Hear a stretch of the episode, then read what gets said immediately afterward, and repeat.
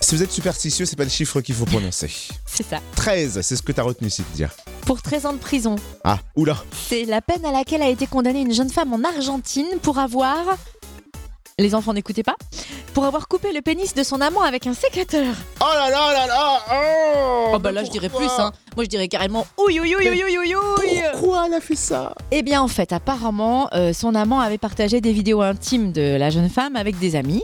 Ouais. Et donc, forcément, elle explique que cela a violé son intimité, sa vie et sa carrière, précisant qu'elle est architecte. T'imagines le malaise Enfin, peu importe le métier, hein. Faut pas partager des trucs comme ça sur les réseaux. Exactement. Alors du coup, elle est allée un peu loin, je vous l'accorde. Elle d'ailleurs, elle dit bien qu'elle n'avait pas du tout l'intention de tuer, Ah bah juste non de se venger. Bah oui, oui. Mais elle a été reconnue coupable de tentative d'homicide aggravé et donc condamnée à 13 ans de prison. Son avocat compte faire appel. Et son amant, il a subi plusieurs opérations de reconstruction. Oh là là, mais non, non, non, non. Non là, franchement, on en reste bouche bée. Du coup, comment dire euh, Zizi End